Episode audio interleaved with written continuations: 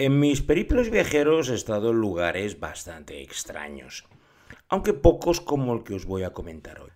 Pero antes de entrar en materia, os quiero comunicar que la semana que viene va a haber un programa especial en directo, puesto que he sido invitado por la gente del Fiction Mallorca Pitch a ir a Calviá a hacer una edición del programa de Traveling Series en vivo, lógicamente dedicado a la isla de Mallorca y las series que allí se han rodado y se han hecho.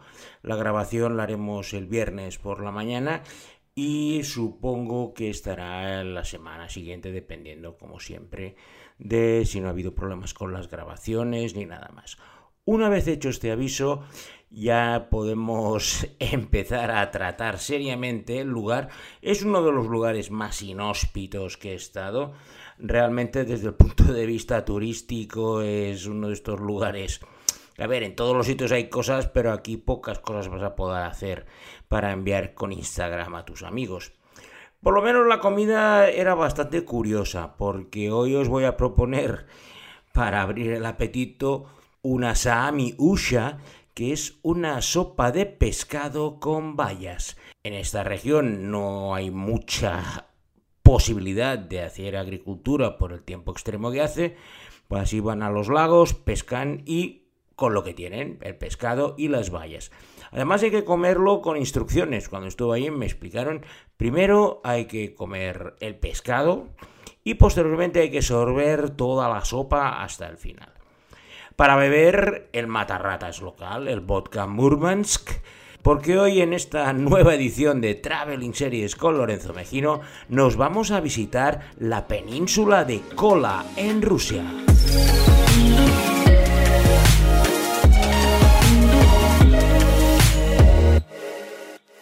La península de Kola en Rusia es un lugar que se encuentra situado en el extremo noroeste del país. Si tenéis un mapa más o menos en la cabeza, recordaréis que es una especie de apéndice que sale pues, del norte tocando el océano glacial ártico. Tiene frontera con Noruega y con Finlandia. Es uno de los lugares más fríos de Rusia, aunque al estar tocando al océano glacial ártico, pues siempre la cosa está un poco más tranquila. Sus eh, habitantes son los lapones, que al final ellos no tenían fronteras, iban viajando entre Noruega, Suecia, Finlandia y Rusia con sus eh, manadas de renos de un lado a otro, pero claro, al hacer las fronteras más o menos tuvieron que elegir, y más en este caso que hubo bastantes problemas fronterizos entre Finlandia y Rusia. De hecho, durante el siglo XX se intercambiaron tanto esta región de la península de Kola como Karelia varias veces e incluso dentro de la Segunda Guerra Mundial más que nada por el tema estratégico, puesto que la ciudad más importante, digamos la única ciudad que existe en la península de Kola es Murmansk, que da salida al Mar Blanco y de allí pues las flotas pues podían salir hacia en verano, en invierno a veces se les quedaba completamente congelado, pero por lo menos era el puerto más importante de toda la región y que incluso servía pues al norte de Noruega, al norte de Finlandia, porque estaba más cerca que las capitales Oslo o Helsinki. Su situación estratégica venía acompañada por el interés que había por el control de las amplias reservas de minerales que están en la taiga, que es lo que cubre casi toda la península de Kola. Hay zonas un poco más arboladas, con un bosque bastante espeso, mientras que hacia el norte ya nos encontramos la tundra, que es básicamente la nada. Solo hay líquenes, algunos musgos y extensiones planas que se ven por todos lados. Pero estos suelos albergan níquel, grandísimas cantidades de níquel, quiero recordar que era la reserva más grande, y de hecho una de las cosas más curiosas que os explicaré de cuando estuve por allí, tiene que ver con temas de profundidad y de excavaciones. Es el tema de la primera serie de nuestra selección de la península de Kola de hoy. Y es una serie finlandesa que se llama Tuntematon Sotilas, el soldado desconocido.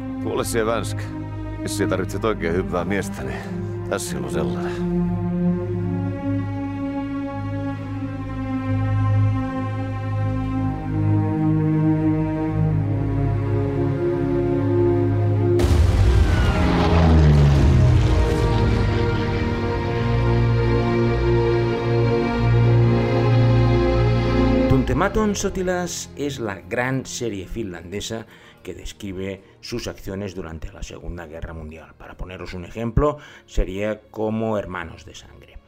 En el año 1941, una compañía de ametralladoras ligeras es enviada al frente oriental para preparar una invasión de Rusia con el fin de recuperar los territorios finlandeses de la región de Karelia que le fueron arrebatados por los rusos en la guerra de invierno de 1939, aprovechando el desconcierto de los primeros meses de los ataques alemanes en Europa. Los mandatarios finlandeses, deseosos de recuperarse de esa humillación, no dudaron, como se comentaba anteriormente, en aliarse al eje del Tercer Reich de Adolf Hitler, por lo que recibieron un gran apoyo logístico para invadir Rusia y abrir otro frente en la invasión que Alemania había empezado de la Unión Soviética, empezando lo que se llamó la Guerra de Continuación. Tuntematon Sotilas sigue a los soldados de esta compañía de ametralladores como si fuera una persona más del destacamento, durante los tres años que duró la contienda, incluyendo dos inviernos glaciales donde los finlandeses se desenvolvían mucho mejor por su mejor destreza en esas condiciones extremas. La serie es muy dura, se estrenó en formato de película, tuvo tal éxito en Finlandia que al final, con el material sobrante que habían eliminado, decidieron hacer una miniserie de tres episodios de hora y media cada una, poniendo todo este material sobrante en una remasterización de la serie. Se gastaron unos dineros increíbles, desde grandes campamentos en el bosque hasta las invasiones de las ciudades rusas, donde llegaron y el protagonista es el teniente Kóskola, que es el sensato líder de la compañía y que tiene la complicada misión de mediar entre algunas órdenes imposibles de sus mandos y la necesidad de proteger a sus soldados de superiores iluminados. Es un gran fresco de la historia de Finlandia, pero que se desarrolla completamente en la península de Kola. Por eso ha sido la elección ideal para empezar nuestro viaje por esta península. En esta ocasión, como en la semana pasada en Karachi, la razón de mi viaje fue profesional y era para visitar una de las rarezas más grandes que he visto en mi vida y fui invitado por unos socios rusos con los cuales habíamos realizado algunos proyectos de ingeniería y estaban preparando otro, otra licitación para el Banco Mundial y les interesaba que fuéramos de asesores porque con socios de otros países que no fueran de Rusia era más fácil que pudieran tenerlo. Se trataba de una instalación de un gran gasoducto por el norte que uniera un puerto noruego, el de Kirkenes, con el de Murmansk, por la tundra y la taiga.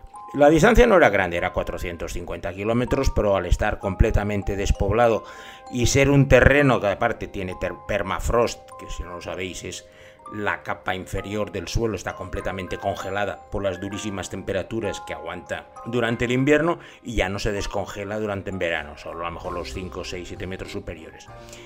Y mm, perforar en permafrost es bastante sencillo porque al ser algo duro aguanta muy bien. Por razones logísticas el viaje lo empezamos en Kirkenes para ir recorriendo todo el norte de la península de Kola hasta llegar a Murmansk. Kirkenes está en Noruega y allí pues teníamos, nos vinieron, a buscar con un 4x4 militar, aquello parecía un tanque, recuerdo el vehículo, y una vez cruzada la frontera rusa, muy cerca de esta frontera se encuentra el denominado Kola Super Deep Borehole, que podemos traducir como el agujero super profundo de Kola.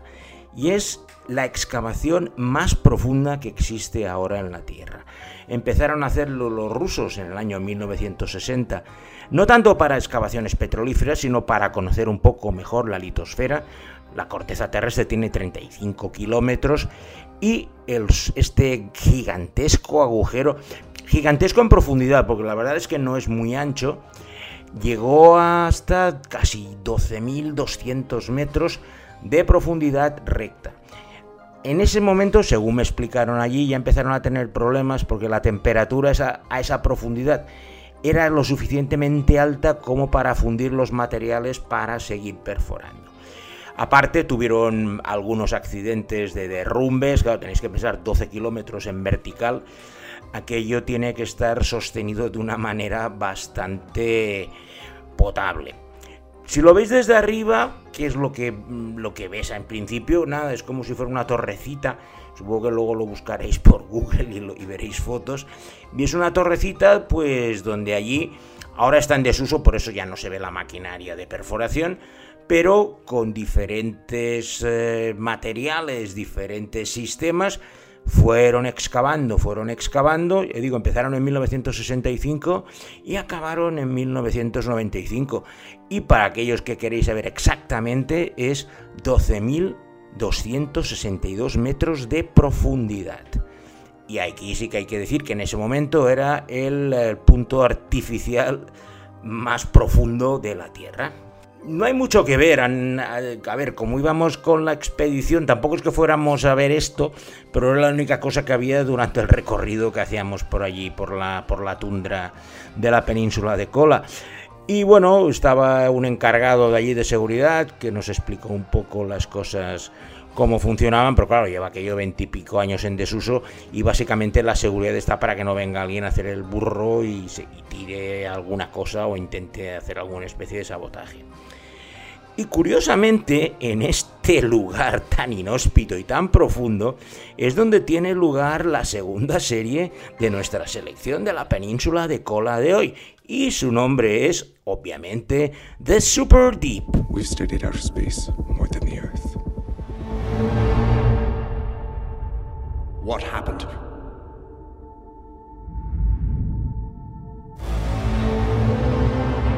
Where are the others? Everything is just like in a regular shaft. But later on, you'll see what we actually created here. The Super Deep es un film de horror que utiliza esta presencia del super eh, agujero de perforación para crear una historia donde, pues a unos 8 kilómetros de profundidad, ya no solo el agujero vertical, sino que han construido una vasta serie de túneles para hacer laboratorios de investigación. En una de estas perforaciones, pues se encuentran un virus. Y os podéis imaginar lo que pasa. Empieza a bajar gente y la gente empieza pues a caer como moscas por el virus.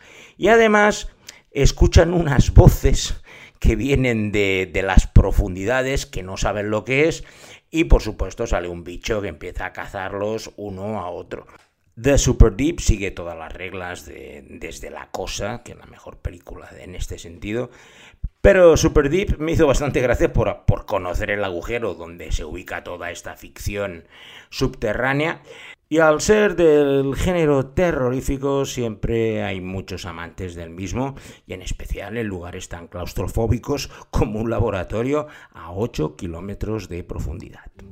Mi estancia en la península de Kola, pues era ir en este tanque vehículo 4x4 que pasaba por todos los sitios, porque teníamos que seguir el trazado más ideal, y esto solo lo puedes ver sobre el terreno los gasoductos intentan que haya la mínima, el mínimo desnivel y por eso hay que ir sobre el terreno con un gran estudio topográfico. Ahora con los GPS y las fotoseries es mucho más sencillo, pero aún así tienes que ir comprobando el terreno, haciendo sondeos. Y total, estuve seis días allí pues, para hacer los 400 kilómetros para preparar la oferta. Luego ya os hago un spoiler, os digo que no la ganamos, con lo cual no tuve que volver ni tuvo que volver nadie. Pero sí que recuerdo estar allí, pues eso, en el medio de la nada. Y de vez en cuando, pues parábamos en alguna ciudad. La más importante de la zona era Teriberca, que es un puerto natural que había estado poblado por los Amis y de hecho cuando estuvimos allí, que estuvimos un poco descansando un día, nos llevaron a un poblado Sami que se encuentra cercano, Lobsero, para que, para que pudiéramos ver cómo tenían sus rebaños de renos. Ahí es donde comí la, la sopa de pescado con bayas que os he comentado al principio, la Sami Usha. Y bueno, mm, era, gente muy hospitalaria, tanto los rusos que estaban allí como los samis que nos íbamos encontrando por el camino. Todos preguntaban qué estábamos haciendo, claro, íbamos con un coche muy grande, antenas, y no era, no era precisamente algo que no llamara la atención. Pero aquí en Terivers, pues mm, lo recuerdo como una ciudad la más agradable que había estado en esa región. Esa región de Terrybergs es donde se rodó la tercera serie de nuestra selección de la península de Kola de hoy. En esta ocasión es una serie rusa y que tiene como título Lago Muerto, Dead Lake.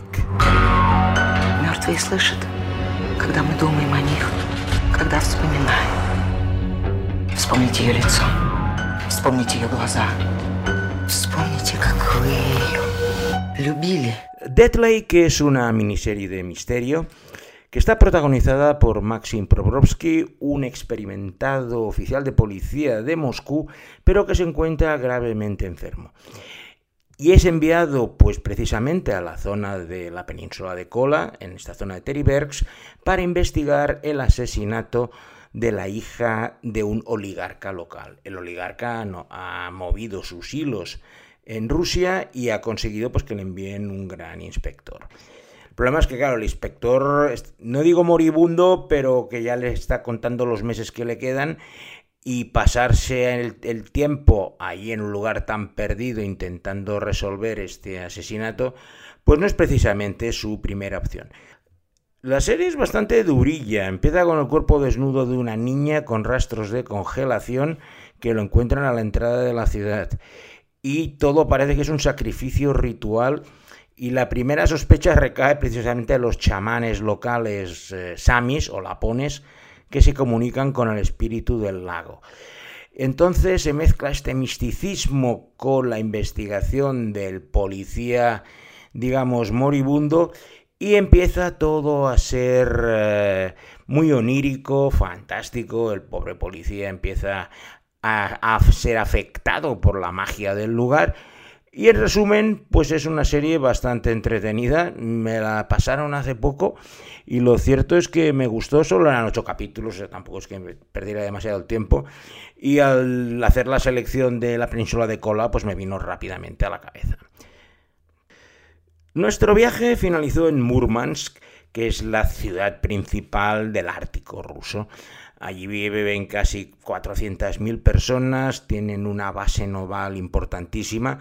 De hecho, una de las. Aunque iba yo con rusos, la primera cosa que me dijeron es que allí no hiciera fotos, porque, vamos, iban a considerar que un español por ahí arriba era un espía. Y mm, para evitar problemas, como no soy muy, fotógrafo, no tuve ningún problema. La ciudad es bastante horripilante, porque está. Eh, cuando estuve, que era en primavera, estaba aún llena de eso que en inglés llaman el slush que es la nieve derretida mezclada con fango, que hace que todas las calles sean como una cosa pringada. Aparte es arquitectura soviética de la época soviética y al tener eh, inviernos pues bastante fuertes, al, al, estar al lado del mar no es como Siberia, es un poco más tranquilo, pero llegan a 30 grados bajo cero. Y además está rodeado de lagos por todas partes. Y en uno de estos lagos es precisamente donde tiene lugar la última serie de nuestra selección de la península de Kola de hoy y que tiene como título precisamente Hacia el lago. ¿Ты понимаешь, что происходит? Они прорвутся наружу. И когда это случится, мы, мы должны быть далеко. Обещаю, что всегда будешь рядом. Обещаю. Hacia el lago es una serie rusa de Netflix cuya premisa pues es la presencia de un desconocido virus mortal que está diezmando y asolando a toda la población de Moscú sin tener cura para el mismo. La serie es anterior al COVID, o sea, no empecéis a pensar mal, porque en este caso fue pura casualidad. Los primeros síntomas son tos continua y una gran decoloración de los ojos, que acaba derivando en la muerte transcurridos tres días. Moscú está sitiado, no les dejan salir, confinada completamente, y empieza a haber una lucha encarnizada por encontrar alimentos. Y de esta forma un grupo de personas encabezadas por Sergei, que viven las afueras de Moscú, más allá del perímetro de exclusión y contención, deciden viajar al norte a una cabaña que tiene en un remoto lago de la región de Karelia, un poco al sur de Murmansk, donde estarán a salvo de la epidemia. La historia empieza por los esfuerzos de Sergei para localizar a toda su familia y poder llevárselos al norte y es una road movie donde nuestros aventureros se van encontrando todo tipo de peligros en ese desesperado viaje hacia el lago. Desde algunas personas infectadas hasta militares que están controlando el tema. Está bastante bien, como la está en Netflix es la más accesible de todas las que os he comentado y podéis opinar por vosotros mismos. El protagonista es un estonio, Kirill Karo, que protagonizó el mayor éxito de la televisión rusa, eh, una serie ucraniana que se llamaba The Sniffer, el olfateador, y que aquí está muy bien. Y de esta forma vais a poder conocer la parte lacustre de la península de Kola. Y sin nada más, agradecer de nuevo al gran productor Alberto Laya su improbo trabajo en hacer que este podcast no sea exclusivamente un monólogo mío. Y os vuelvo a comentar que la semana que viene habrá un episodio en directo desde Mallorca y la volveremos dentro de dos semanas con otra edición normal de Traveling Series con Lorenzo Mejino.